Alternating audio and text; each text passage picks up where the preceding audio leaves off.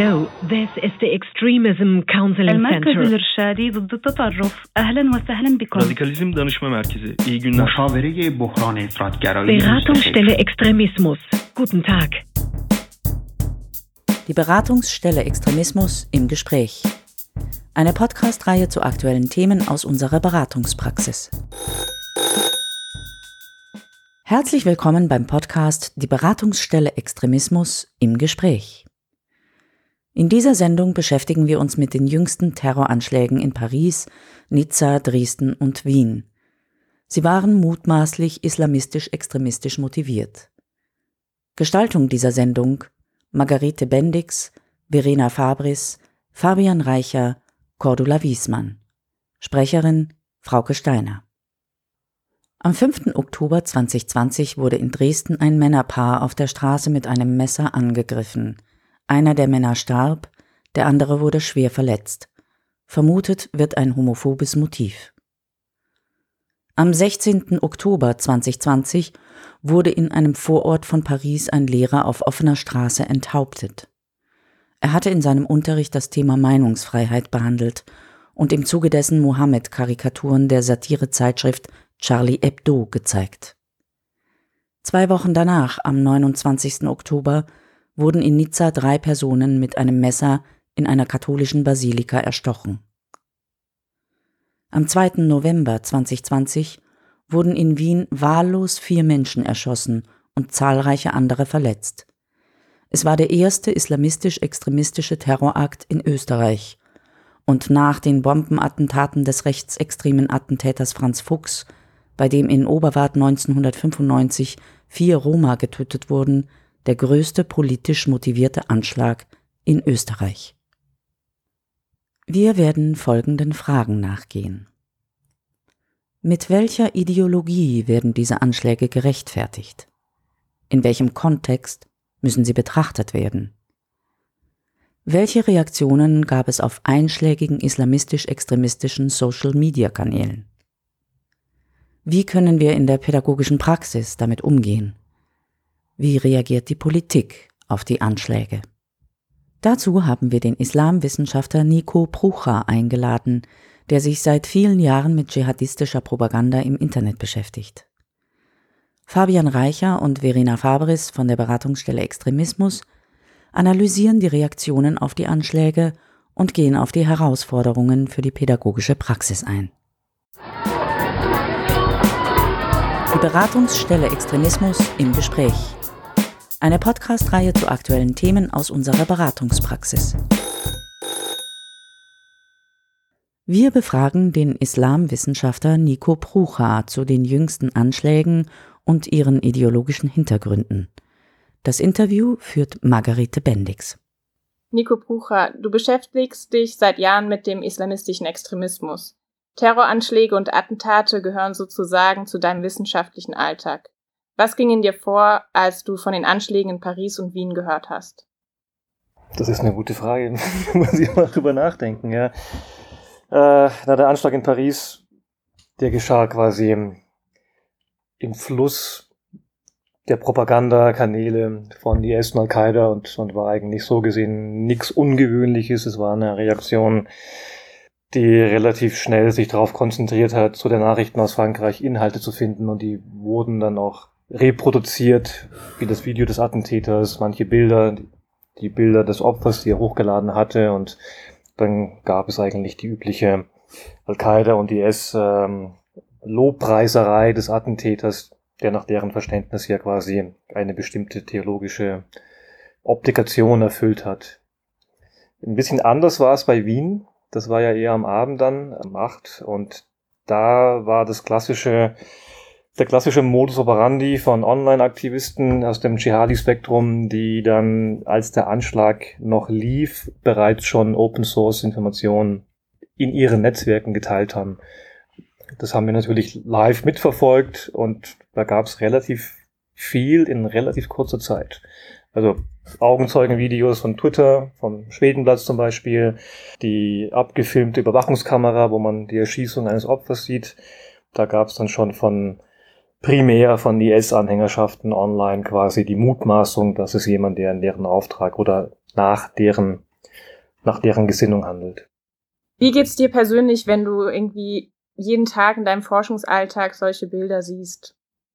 Naja, die, die Mehrheit der Bilder, die gewalttätig sind oder die, die Opfer zeigen, sei es jetzt durch Hinrichtungen oder äh, als Resultat von Bombenangriffen oder Opfer aufgrund eines Feuergefechts zwischen Gruppen. Die Mehrheit von diesen Bildern kommt aus Afrika und dem Nahen Mittleren Osten und ganz wenig außerhalb von dieser Region. Aber in der Regel schaut die Forschung, die Terrorismusforschung und sonst auch die Mainstream-Medien bei uns im Westen schauen in der Regel immer nur auf die eigenen, auf die weißen Opfer und thematisieren das teilweise auch sehr emotional. Aber was mich da stört, ist, dass wir eigentlich in der Regel Menschen mit brauner Hautfarbe in der Regel negieren und die, die wirklichen Todeszahlen und schockierenden Opferzahlen und Bilder, die sehen wir einfach im afrikanischen und im, arabischen Raum ganz, ganz massiv. Du hast ja gerade erwähnt, dass du auch die, die Szene im Afrika und im Nahen Mittleren Osten anschaust. Sind das deine äh, Forschungsschwerpunkte? Woran arbeitest du gerade? Ich arbeite primär an den arabischsprachigen Netzwerken und als Teil von den arabischen Inhalten ist natürlich das, was auch im, in Afrika oder außerhalb der arabischen Kern islamischen Länder geschieht, äh, ein, ein wichtiges Thema. Und man muss das Ganze im Kontext sehen, um einzelne Anschläge dementsprechend zu verorten und einzuordnen und zu sehen, wie dort diverse Dinge legitimiert werden. Wie gesagt, ich meine, die, die Mehrheit der, der Todesopfer sind unter unserem Radar, weil wir ohne Sprachzugang, ohne spezifisches, Kultur, spezifisches Kulturverständnis einfach in der Regel keinen Zugang haben und zum gewissen Grad ist es uns auch egal, muss man auch sagen, ja. Du hast ja gerade eben irgendwie schon Sprache erwähnt und wir sehen auch gerade, dass in dem Kontext ähm, ganz viele unterschiedliche Begriffe verwendet werden. Politik und Medien sprechen zum Beispiel von islamistischen Anschlägen. Was meinst du, ist das der richtige Begriff und wie definierst du Islamismus? Definitionen sind immer recht schwierig, aber wenn wir uns die Inhalte anschauen, die Islamisten herstellen und teilen, also mit Islamisten meine ich jetzt in dem Fall nicht unbedingt gewaltbereite Mitmenschen, die einer ganz bestimmten Lebensart folgen und sich ganz stark nach außen abgrenzen. Aber wenn wir uns die Inhalte anschauen, die in diesen Netzwerken bedeutend sind, dann sind diese Inhalte immer quasi theologisch relevant oder grundsätzlich eine eigene Art der Theologie, die aber für die meisten Muslime in der Regel keine, keine Bedeutung hat. Und wenn wir dann einen Schritt weitergehen, dann haben wir den Islamismus oder den Salafismus, wo einfach erzkonservative Inhalte ähm, im Zentrum stehen. Kann man in etwa mit den Evangelikalen in Amerika vergleichen oder mit der neu berufenen Verfassungsrichterin Amy Coney Barrett, die ja eine vehemente Abtreibungsgegnerin ist aufgrund von, ähm, von ihrer Haltung gegenüber Texten, die sie in der Zeit, als Texte geschrieben wurden, in der heutigen Zeit quasi verstanden haben möchte. So ähnlich verhalten sich Menschen, die islamistisch eingestellt sind. Nur statt christlicher Texte und Inhalte oder der Verfassung Amerikas haben wir hier quasi eine bestimmte Lesart religiöser Quellen, die angereichert werden mit religiösen Historikern aus der Gegenwart wie der Vergangenheit und bilden damit eigentlich zunehmend eine eigene Strömung. Und aus dem Lager heraus kristallisieren sich dann Dschihadisten, die einen Schritt weitergehen und die Theologie, die für die Islamisten relevant ist, quasi zu 100 Prozent anwenden wollen. Also wir hatten jetzt gerade den Begriff Islamismus, Salafismus und du hast auch schon nochmal Dschihadismus verwendet. Welchen Begriff sollte ich denn jetzt benutzen, wenn ich über irgendwie das Phänomen sprechen möchte? Na, über welches? Ja. Möchtest du über Gruppen wie den IS reden oder Al-Qaida, dann würde ich äh, Dschihadismus oder die Dschihadisten empfehlen. Und da kann man auch Mörder, auch, auch Leute wie der Mörder von Samuel Paty ein, einreihen, der sich als Dschihadist selber definiert hat und durch sein, das Umsetzen der Tat auf Grundlage von theologischen Schriften quasi ähm, genau das erfüllt, wozu Al-Qaida und die IS immer aufrufen. Also gewaltbereit oder Gewaltausführende würde ich ganz klar als, als Dschihadisten bezeichnen. Alles andere, also Leute, die nicht unbedingt gewaltausführend sind, und Gewalt aber nicht unbedingt ablehnen. Das muss man auch hinzusagen. Die gehen immer oder eher in die Richtung Islamismus und dann je nach, je nach Abstufung auch in die Richtung äh, Salafismus natürlich. Ich meine, unter Islamismus könnte man pauschalisierend quasi alles vereinen, was in eine ganz erzkonservative religiöse Richtung geht.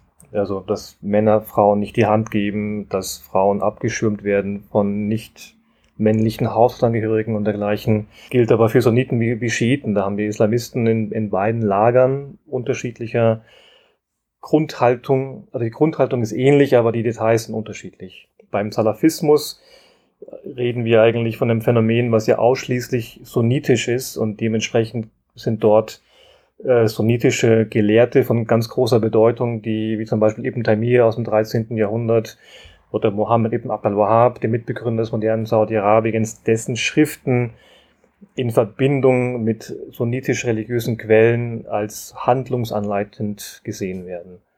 Und da kommt natürlich Ausgrenzungen gegenüber Nichtgläubigen oder Schiiten oder Muslimen, die anders leben, kommt dort vor, aber nicht unbedingt die Anwendung und Umsetzung der Gewalt, die damit durchaus verschriftlich ist. Genau, was ist der sogenannte Islamische Staat und äh, würdest du dem dem Dschihadismus zuordnen? Äh, ja, der Islamische Staat, also der selbsternannte Islamische Staat, der sich selber so nennt, deswegen würde ich hier auch nicht sagen, er ist der sogenannte, er nennt sich ja selber Islamischer Staat äh, und ist dadurch ein selbsternannter Staat, ist ganz klar dem Dschihadismus zuzuordnen.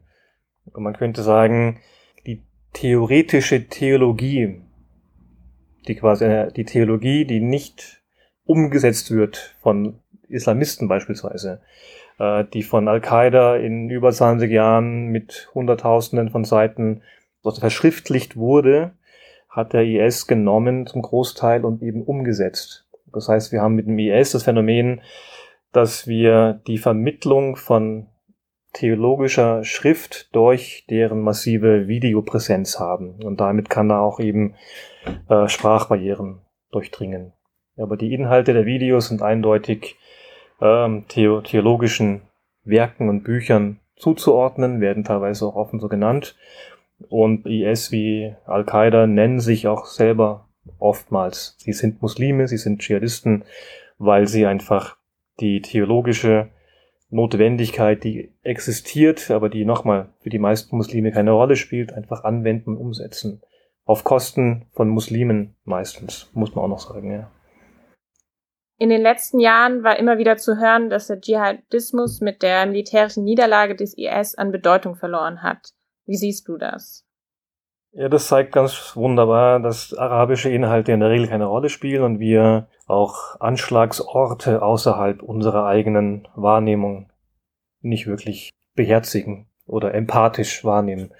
Und der islamische Staat hat sich nie als Staat gesehen oder definiert nach einem postwestfälischen Modell. Das ist eigentlich eher eine Art Grundhaltung, weil eben also der Staat ist eigentlich eher in, im Sinne zu verstehen einer Gemeinschaft, die mental zusammengeführt ist auf Grundlage von theologischen Kon Konstrukten, wo es ganz stark darum geht, religiöse Identität zu vermitteln. Und derjenige oder diejenige, die dann in der Lage ist, physisch diese religiöse Identität umzusetzen, ist dann damit auch Teil von dem, was der IS quasi als Staat definiert oder, oder, oder versteht.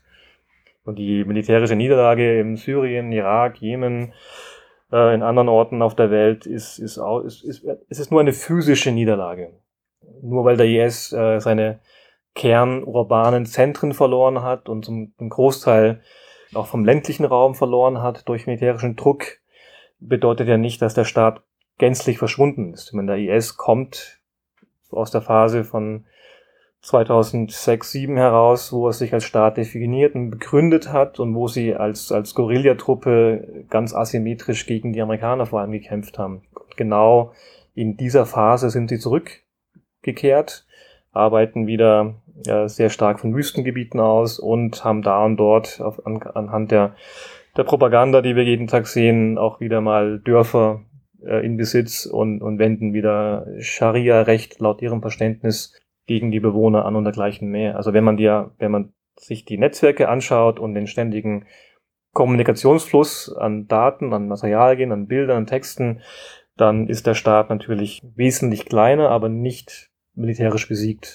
Der IS war insbesondere 2003 2013 und 2014 ja auch hier in Europa ziemlich präsent und auch die Propaganda. Man hat von europäischen Menschen gehört, die nach Syrien ausgereist sind. Wie siehst du das denn? Was gibt es für Veränderungen? Wie sieht es jetzt aus? Wir hatten damals die Phase gehabt, wo der IS einerseits ein riesen Territorium hatte und andererseits in dieser Phase sehr klug die nicht-arabischen Foreign Fighter vor der Kamera als Medienaktivisten und missionarisch quasi verwendet hat. Das war die, war ein kurzes Zeitfenster sozusagen, wo einerseits europäische Auslandskämpfer auf Deutsch, auf Englisch, auf Russisch und so weiter in ihren eigenen Worten, in ihrem eigenen Slang teilweise an, an ihr Milieu an zu Hause ihre Botschaften schicken konnten und dadurch eben sehr effektiv waren, weil die Nachrichten oder die Videonachrichten waren dadurch sehr, sehr glaubwürdig. Also sehr kohärent, sehr glaubwürdig, wenn ein, ein junger Mann aus Deutschland zum Beispiel vor der Kamera erklärt, warum er nach Syrien gefahren ist, um dort für Gerechtigkeit gegen Assad zu kämpfen und zeitgleich äh, islamische Grundsätze umzusetzen, die er sonst nirgends auf der Welt umsetzen kann. Dann ist es natürlich eine ganz starke Botschaft, die dann Teil ist von dem ganzen arabischen jeden Tag Propaganda geschehen. Äh, und so hatten wir damals quasi 13, 14, 15 die Phase gehabt, wo einerseits die Propaganda sehr sichtbar war auf Twitter und andererseits, wo die Propaganda noch mal mehr sichtbar wurde für nicht-arabischkundige, weil eben so viele nicht-arabische Inhalte mit dabei waren. Und heute ist es so wie früher quasi, dass deutsche oder nicht-arabische Inhalte sind mittlerweile wieder selten. Es gibt sie noch, aber nicht sehr ausgeprägt und nicht so viel wie damals und andere Qualität auch. Und das arabische Propaganda-Tagesgeschehen ist aber relativ unbeeindruckt davon, geht immer weiter. Und wir haben im Westen vor allem viele Wissenschaftler, die kein Arabisch können und zu dem Terrorismus forschen und die ohne Arabisch nicht in der Lage sind, die arabischen Inhalte auch zu finden und dann oft falsch annehmen, dass der IS auf, im Internet de facto keine, keine Präsenz mehr hat. Nur weil es so wie 2013, 14 eben nicht auffindbares Material gibt, das nicht auf Arabisch ist. Aber die Phase kann wieder kommen.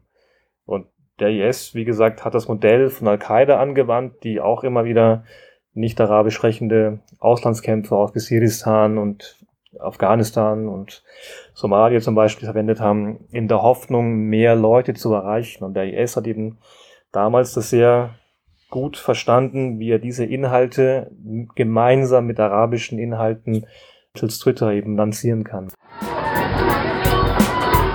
Die Beratungsstelle Extremismus im Gespräch. Eine Podcast-Reihe zu aktuellen Themen aus unserer Beratungspraxis.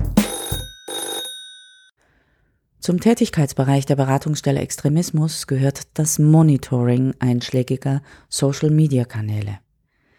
Denn in der Arbeit mit Jugendlichen ist es von Bedeutung, ihre Lebenswelten zu kennen und zu wissen, mit welchen Erzählungen und Inhalten sie sich beschäftigen.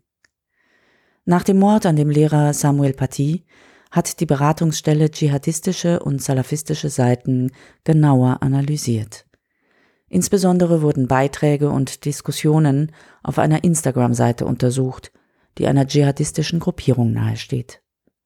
Der Artikel findet sich auf der Website beratungsstelleextremismus.at.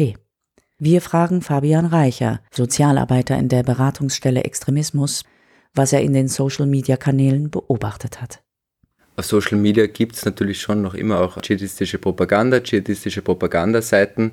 Der Großteil davon spielt sich aber eher eben auf Telegram ab, was tatsächlich eine Hegemonie, teilweise auch in den Online-Lebenswelten der Jugendlichen, mit denen ich arbeite, hat, sind sogenannte islamistische Seiten. Vielleicht um das ganz kurz einzuteilen, beziehe mich da auf einen Bericht von Modus Sat. Auf der einen Seite gibt es eben Kanäle, die neosalafistisch geprägte Inhalte verbreiten. Das sind teilweise Kanäle, die es schon sehr, sehr lange gibt. Was ein bisschen neuer ist, sind eben islamistisch geprägte Kanäle der Hizbut Tahrir-Bewegung. Die sind mittlerweile sehr, sehr stark vor allem auch im deutschsprachigen Raum. Dann gibt es eben auch Kanäle, die sich eher auf türkisch-nationalistischen Islamismus beziehen. Und dann gibt es eben noch Kanäle, die eher Versatzstücke islamistischer oder salafistischer Glaubensüberzeugungen verwenden. Die werden von Modusat als Hybridkanäle bezeichnet. Vielleicht nochmal ganz kurz. Also es gibt viele ideologische Überschneidungen zwischen diesen Kanälen und teilweise auch dschihadistischer Ideologie. Der wesentlichste Unterschied, und das ist ganz wichtig, ist eben die Legitimation von Gewalt. Also diese islamistischen Seiten auf Social Media bewegen sich im legalistischen Rahmen, vollkommen logisch, sonst dürften sie auch nicht auf Social Media sein. Und daher sind sie natürlich nicht gewaltbefürwortend nach außen. Was ist daher Ihre Strategie bei Anschlägen oder nach solchen Anschlägen? Sie thematisieren den Anschlag meistens überhaupt nicht, sondern nur die Reaktionen darauf. Also in Frankreich zum Beispiel war bei den meisten Seiten der erste Beitrag zu dem ganzen Themenkomplex, ähm, war ein Beitrag zu dem Messerangriff auf zwei muslimische Frauen, zwei Tage später in der Nähe vom Eiffelturm. Das wurde sehr, sehr stark verbreitet. Und insgesamt sind dann wirklich sehr, sehr viele Beiträge entstanden, die ich so ein bisschen unter dem Titel Frankreich erklärt dem Islam den Krieg zusammenfassen würde. Also vor allem Macrons Reaktionen auf den Anschlag waren ein sehr, sehr großes Thema. Ja, und dann ist leider auch der Erdogan eingestiegen. So ist das Ass aus dem Narrativ tatsächlich sehr, sehr breit anknüpfbar geworden. Quasi so auf der einen Seite der Macron als Verteidiger des Westens unter Anführungszeichen und auf der anderen Seite Erdogan als Verteidiger der Umma, der Gemeinschaft der Muslime. Das hat tatsächlich bei den Jugendlichen, denen ich arbeite, auch sehr, sehr gut gewirkt, leider dieses Narrativ. Vor allem eben dann diese Boykottaufrufe, die es dann ein paar Tage später gab. Spannenderweise wussten die wenigsten Jugendlichen, welche Aussagen von Macron jetzt genau zu diesen Boykottaufrufen geführt haben. Darum ging es eigentlich dann gar nicht so viel. Was ich auch sehr, sehr spannend gefunden habe, habe ich dann die Jungs, äh, Jugendlichen teilweise gefragt, warum stützt sie den Boykott? Und es war tatsächlich sehr, sehr stark der Wunsch, dass eben diese Beleidigungen aufhören. Also die Karikaturen vom Charlie Hebdo wurden als Beleidigung erfunden. Und da ist es mir natürlich wichtig, äh, Empathie zu zeigen, dass sie sich beleidigt gefühlt haben. Ich kann es als Agnostiker noch so seltsam finden, dass sich Menschen dadurch beleidigt fühlen, aber es ist so. Und in weiterer Folge ist es da immer sehr, sehr wichtig, eine Differenzierung zu erreichen, also weg von diesem Us versus Dem, Schwarz-Weiß, hin zu den eben sogenannten Grauzonen, die der sogenannte Islamische Staat ja eben vernichten will. Und was das sehr gut funktioniert hat, war sich einerseits ein bisschen die Hintergründe anzuschauen. Also warum glaubt ihr, dass der Macron jetzt so eine harte Aussage getroffen hat, in so eine Kriegsrhetorik gefallen ist? Auf der anderen Seite, was glaubt ihr, warum da der Erdogan so eingestiegen ist? Also es gibt natürlich bei allen beiden politische Gründe, die man anführen könnte, warum das einen Sinn gemacht hat. Und tatsächlich hat es dann auch ganz, ganz gut funktioniert zu fragen, wo war der Erdogan beim Thema Uiguren, wo waren die arabischen Staatschefs beim Thema Uiguren, die sich jetzt so als Verteidiger eben der Muslime aufspielen, aber wo waren diese Leute alle, wo Muslime wirklich ja, unterdrückt werden, wo sind die alle, wo unterstützen sie dort. Das hat sehr, sehr gut funktioniert. Der Islamwissenschaftler Nico Prucher erklärt, warum die Mohammed-Karikaturen so viele Gemüter bewegen und es deshalb auf den Anschlag in Paris ganz andere Reaktionen gab als auf jenen in Wien. Der Anschlag in, in Frankreich geht in eine Richtung, zu der mehr Muslime einfach eine Meinung haben, weil die Beleidigung des Propheten für viele Muslime einfach ein No-Go ist. Und da kriegt man eben auch mehr Meinungen mit, also auch Leute, die sonst A religiös sind oder A politisch sind, wenn es um den Propheten geht, ist eine gewisse rote Linie. Und wenn die überschritten wird, dann hat man eben doch mehr Meinungen, die diesbezüglich dann öffentlich werden oder sichtbar werden. Und wir sehen zum Beispiel Boykottaufrufe gegen französische Waren in Katar oder in der Türkei, die einer ähnlichen Linie quasi folgen. Wer den Propheten beleidigt, der muss bestraft werden, nicht mit dem Tod unbedingt, nicht zumindest öffentlich, aber es muss zumindest eine Reaktion kommen, damit äh, innerhalb der Staaten von Seiten der Regime den Leuten klargemacht wird, dass dort was getan wird gegen die Franzosen. Und ähm, in Europa haben wir diese Mischung aus äh, Meinungsfreiheit und wie weit darf diese eben gehen. Auch da haben wir vereinzelt muslimische Stimmen gehört, die gesagt haben, die Meinungsfreiheit müsse da enden, wo die Beleidigung oder die religiöse Beleidigung anfängt. Das ist quasi ein, ein Diskurs, der, der viel breiter gestreut ist als wenn man jetzt fragt, wie war, wie, wie ist dein Verhältnis zum Anschlag in Wien? Der Wien-Anschlag ist natürlich ein ganz bestimmtes Ereignis, ja, der sich an, der sich ziellos an, an, an Leute, also der, wir sagen, die, die Opfer in Wien waren ja eher Zufallsopfer. Und dass jetzt, dass, dass ein Muslim sich jetzt zu dem Attentäter in irgendeiner Weise äußert, unter diesem Anschlag, ist ja eher, wie soll man sagen, fühlt man sich ja weniger berufen unbedingt.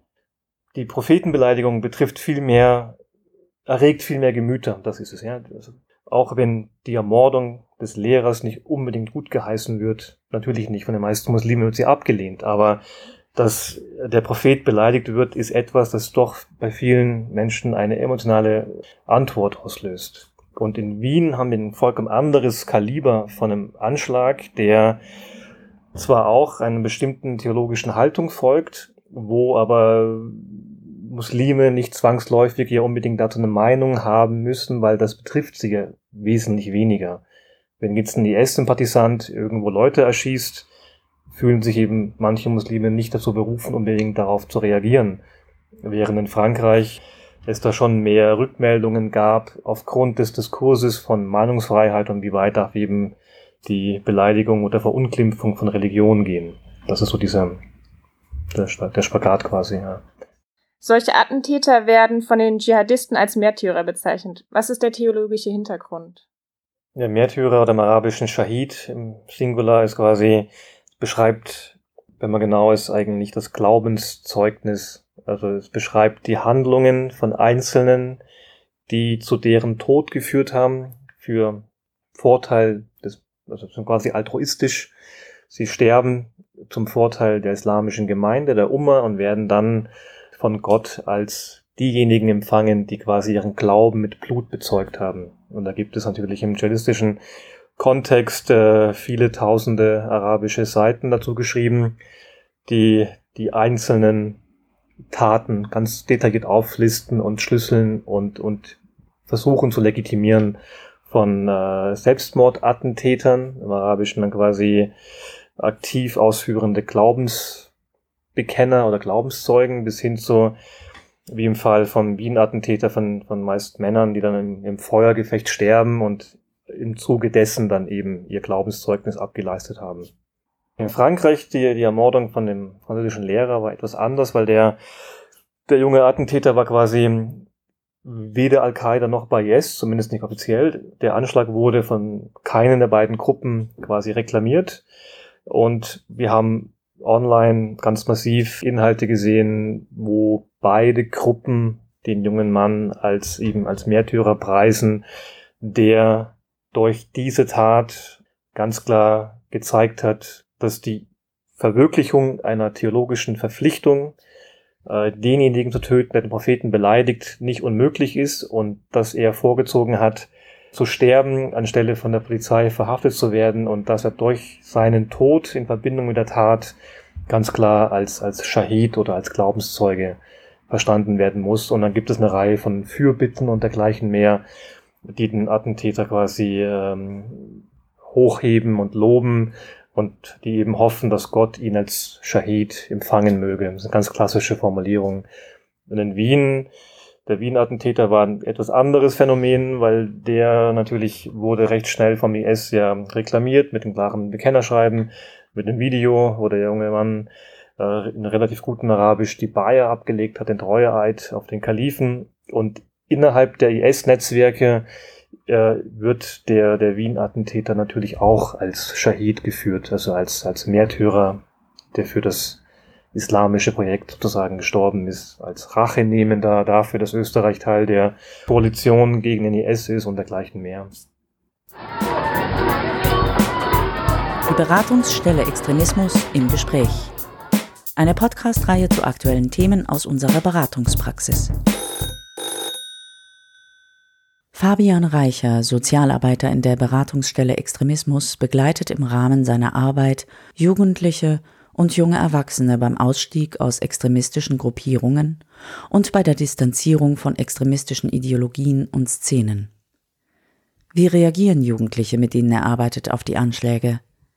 Wie können wir mit ihnen in Dialog treten? Also zunächst einmal muss man sich überlegen, was wollen dschihadistische Gruppierungen mit solchen Anschlägen überhaupt erreichen. Also das eine ist eben, dass sie das Shahid-Narrativ breiter anknüpfbar machen wollen, also ihre Vorstellung, dass der Attentäter mit dem Anschlag seinen Glauben verwirklicht hat. Das ist die eine Seite. Und die andere Seite, sie wollen natürlich uns alle, die Mehrheitsgesellschaft, emotionalisieren, in Angst und Schrecken versetzen und eben auch Reaktionen hervorrufen, die ihr Key-Narrative verstärken. Das Key-Narrative dschihadistischer Gruppierungen ist wie bei den meisten extremistischen Gruppierungen das sogenannte Us versus Them-Narrativ. Die Dschihadisten framen so, der Westen bzw. die Kreuzfahrer führen Krieg gegen die Muslime, gegen die Umma. Umma ist die Gemeinschaft der Muslime und da ist es eben für Muslime Pflicht, sich dem bewaffneten Kampf anzuschließen. Also durch diesen immerwährenden Krieg, der schon seit den Kreuzzügen stattfindet, wird ihr Konzept vom transnationalen Dschihad legitimiert. Das Ziel dabei ist eben ganz klar die Eliminierung der Grauzonen, der sogenannten Grauzonen, das heißt die Zerstörung einer friedlichen Koexistenz zwischen Nichtmuslimen und Muslimen hier in Europa. So Anschläge und eben auch dann die Reaktionen darauf, die emotionalisieren uns alle und natürlich nochmal speziell eben auch die Jugendlichen, mit denen ich arbeite. Darum ist es gerade in solchen Phasen wichtig, besonders intensiven Kontakt zu halten, einen intersubjektiven Raum zu öffnen, um eben auch diese Emotionalisierungen besprechbar zu machen. Wichtig ist eben mir dabei äh, einer möglichen Entfremdung durch das Us versus Dem Narrativ entgegenzuwirken. Vielleicht ein kurzes Beispiel. Nach dem Anschlag von Paris, nach dem Attentat von Paris, bin in einer WhatsApp-Gruppe, da wurde das, das Bild von dem abgetrennten Kopf geteilt und die erste Reaktion von einem jungen Mann, dem ich arbeite, war, warum liegt der so rum, der Hund? Also der Lehrer war gemeint, das alles hat eine Vorgeschichte, das ist nicht aus dem Nichts gekommen also eine eher problematische Aussage, würde ich jetzt mal sagen. Was ist dann weiter passiert? Ich habe dann das Setting gewechselt, bin mit ihm in Einzelgespräche gegangen, sehr, sehr, sehr, sehr lange gesprochen und habe erst einmal gesagt, okay, erzähl mir doch mal die Vorgeschichte, mich würde das wirklich interessieren. Und im Laufe des Gesprächs war es eben mir sehr, sehr wichtig, Empathie zu zeigen, eben auch für Ängste in Bezug auf Reaktionen. Dann ging es auch ganz, ganz stark um das Ungerechtigkeitsempfinden in Bezug auf rechtsextremen Terror und dschihadistischen Terror also dass das eine medial viel schneller und breiter verbreitet wird und so weiter. Ich habe dem hauptsächlich zugehört und dann versucht, über inklusive Fragen auf einen Common Ground zuzusteuern. Und zwar eben der Common Ground war dann, dass alles rechtfertigt, aber natürlich nicht Anschläge zu machen, oder? Da sind wir uns hoffentlich eh einig. Und darauf ist dann als Antwort gekommen, ja natürlich, ohne Zweifel. Und diese Positionierung war mir eben sehr wichtig, das wollte ich dann erreichen. Wie haben die Jugendlichen auf den Terroranschlag am 2. November in Wien reagiert? Fabian Reicher erzählt. Also die ersten Reaktionen der Jugendlichen, mit denen ich vor allem in der Nacht vom 2. auf 3. in Kontakt war, waren Schock. Schock darüber, was passiert ist.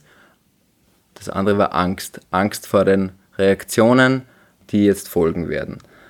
Tatsächlich ist es dann aber ganz anders gekommen. Am nächsten Tag in der Früh haben wir ganz, hat mir ein Jugendlicher geschrieben, ich hätte nie gedacht, dass Österreich so reagiert und er ist jetzt so stolz auf Österreich, wie die Menschen reagiert, wie die Regierung reagiert tatsächlich auch dieses Schleich die du Arschloch, dieser Hashtag, der dann durch Social Media gegeistert ist, der war sehr gut anknüpfbar für Jugendliche. Das war dann eben auch so ein ganz ein anderes Ass versus dem, was da entstanden ist. Vor allem auch durch die Aussagen von Karl Nehammer in der Früh vom 3. November und auch von Sebastian Kurz. Das Wichtige war bei diesen Aussagen, dass sich die Jugendlichen, mit denen ich arbeite, nicht mitgemeint haben. Und dadurch ist es ihnen viel leichter gefallen, sich zu positionieren sich gegen diesen Anschlag zu positionieren. Und es ist eben da ein gemeinsames Ass entstanden, nämlich die, die diesen Anschlag verurteilen und das Dem waren eben die Arschlöcher. Das hat sehr, sehr gut funktioniert. Was auch sehr, sehr spannend ist, wenn wir jetzt wieder auf Social Media schauen, also die meisten salafistischen, neosalafistischen, islamistischen Social Media Seiten haben wie üblich gar nicht reagiert, mit Ausnahme zum Beispiel von Pierre Vogel, der noch in der Nacht von 2. auf 3. ein Video dazu gemacht hat, wo er sich dazu geäußert hat und der am nächsten Tag dann ein wirklich langes Video, ich glaube fast 50 Minuten, am Titel Will der idiotische Staat mit solchen Anschlägen erreichen gemacht hat. Das heißt, da hat sich schon ein bisschen was auch, auch geändert, was sehr, sehr spannend war. Die Beratungsstelle Extremismus im Gespräch. Eine Podcast-Reihe zu aktuellen Themen aus unserer Beratungspraxis. Nach einem terroristischen Attentat ist die Politik im Zugzwang. Welche Maßnahmen wurden in Österreich vorgeschlagen? Verena Fabris, Leiterin der Beratungsstelle Extremismus, nimmt dazu Stellung.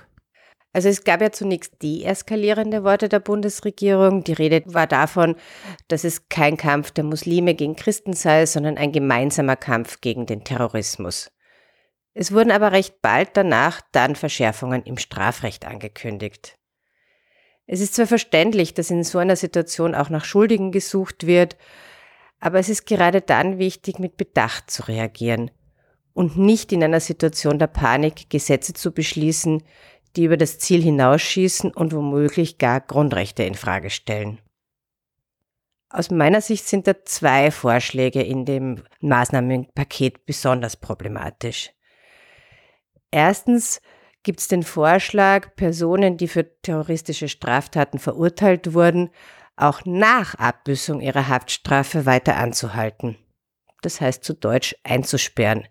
Hier war eine erste Idee, das zu machen wie Maßnahmenvollzug. Der Maßnahmenvollzug ist eine vorbeugende, freiheitsentziehende Maßnahme für psychisch kranke Straftäter und Straftäterinnen.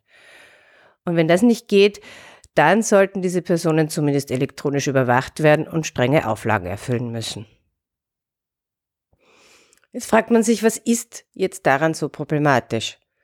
Zunächst einmal muss gesagt werden, dass der Terrorismusparagraf in Österreich auf ganz unterschiedliche Delikte angewandt wird.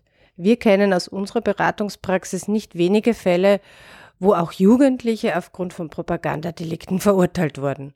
Zum Beispiel eine 16-jährige Jugendliche, die hat über das Internet Propagandavideos des IS gut geheißen und verbreitet. So, jetzt gilt die Frage, gilt es dann für sie genauso, dass sie womöglich lebenslang in Gewahrsam ist, wie es für solche Personen gelten soll, die im Namen ihrer Ideologie physische Gewalt angewandt haben. Heikel finde ich an diesem Vorschlag aber vor allem, dass Menschen nicht für eine konkrete Tat in Gewahrsam genommen werden, sondern um sie davon abzuhalten, eine Tat wieder zu begehen. Im konkreten Fall des Wiener Attentäters hätte die bestehende Rechtslage durchaus ausgereicht, um ihn an der Tat zu hindern. Wenn zum Beispiel die Information über den versuchten Waffenkauf in der Slowakei rechtzeitig kommuniziert worden wäre, dann hätte er sofort wieder in Haft genommen werden können. Er war ja vorzeitig entlassen worden und hatte Bewährungshilfe. Also problematisch ist aus meiner Sicht dann außerdem, dass man einen eigenen Straftatbestand schaffen will, politischer Islam. Damit will man gegen die vorgehen, die zwar noch keine Terroristen seien, aber die den ideologischen Nährboden dafür aufbereiten würden. Da hätten wir es mit einem Straftatbestand zu tun, der eine Gesinnung bestraft. Und das ist aus meiner Sicht mit den Menschenrechten und den europäischen Grundrechten unvereinbar. Es dürfen nur konkrete Taten, nicht aber eine ideologische Einstellung bestraft werden. Ganz davon abgesehen ist der Begriff politischer Islam auch total vage.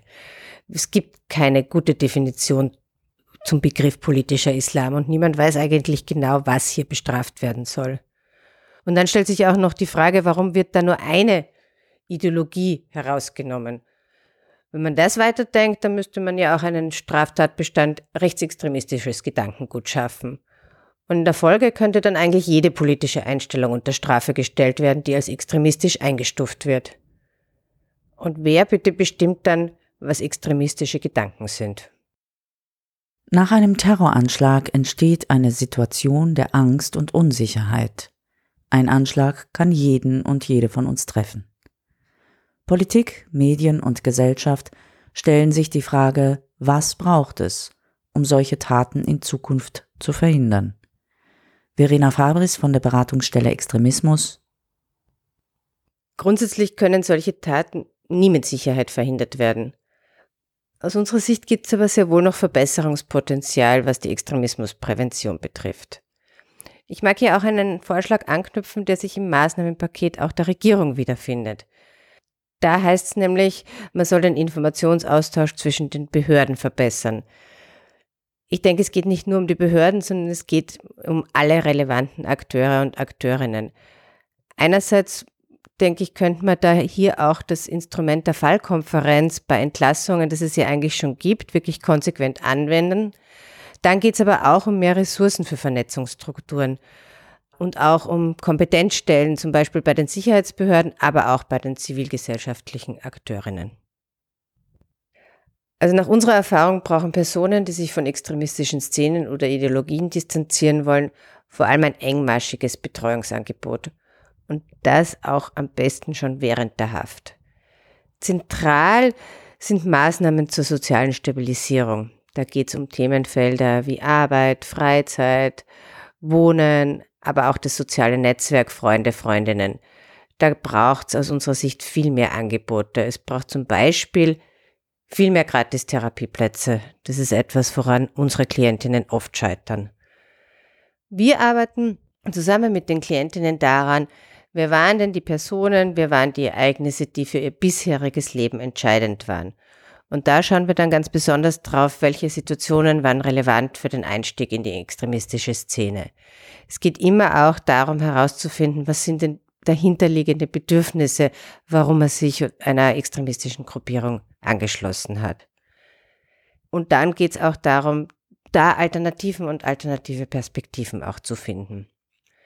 Es ist aus unserer Sicht durchaus sehr wichtig, sich kritisch auch mit der Ideologie auseinanderzusetzen aber dafür braucht es zunächst eine tragfähige Beziehung zu den Klienten und Klientinnen. Denn nur wenn ein Klient, eine Klientin Vertrauen hat, dann wird er oder sie zum Beispiel auch über Gewaltfantasien sprechen können. Oder, wie einer der Jungs, den wir betreuen, auch den Mord am Lehrer Samuel Paty zunächst durchaus rechtfertigen. Er hat es gemacht, weil er die Mohammed-Karikaturen zutiefst ablehnt und weil er sich auch in seiner Religion verletzt fühlt. Drum hat er gesagt, ja, das kommt wohl von irgendwoher, dass dieser Lehrer ermordet wurde. Und wenn er darüber mit uns nicht sprechen kann, weil er Angst hat, dass wir ihn für seine Meinung verurteilen oder weil er vielleicht gar Angst haben muss, dass wir das irgendeiner Behörde melden, dann können wir keine weiteren Anknüpfungspunkte finden. Die Beratungsstelle Extremismus im Gespräch. Eine Podcast-Reihe zu aktuellen Themen aus unserer Beratungspraxis. An der Helpline der Beratungsstelle Extremismus mehren sich seit dem Attentat in Wien die Anrufe besorgter Eltern, Lehrerinnen oder Sozialarbeiterinnen. Muss ich ein Instagram-Posting melden, auf dem jemand mit einer Waffe posiert? Wenn mein Lehrling fünfmal täglich beten will, muss ich mir da schon Sorgen machen? Wie kann ich mit Jugendlichen über den Terror sprechen? Eltern formulieren auch ihre Sorge vor Ausgrenzung und Diskriminierung. Das trifft sich mit den derzeitigen Wahrnehmungen von Zara, Zivilcourage und Antirassismusarbeit. Zara berichtet von einer Häufung von Übergriffen auf Muslime und Musliminnen. Diese reichen von hetzerischen Kommentaren in sozialen Medien über bedrohliche Ereignisse auf der Straße bis hin zu Einschüchterungsversuchen im Wohnumfeld. Die Beratungsstelle Extremismus unterstützt Anruferinnen dabei, Situationen zu analysieren und einzuordnen und eröffnet neue Handlungsperspektiven. Sie bietet individuelle psychosoziale Beratung und Betreuung an. Fachlich unterstützt werden auch gesamte Teams bei der Bearbeitung von Fällen und in der Entwicklung pädagogischer Konzepte. Außerdem werden Personen begleitet, die sich von extremistischen Gruppierungen oder Ideologien distanzieren wollen.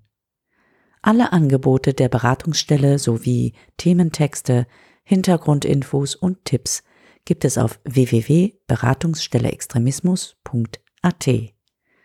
Wir verabschieden uns von unseren Zuhörerinnen und freuen uns, wenn Sie beim nächsten Mal wieder dabei sind. Infos über Sendetermine und Inhalte gibt es auf Radio Orange www.o94.at.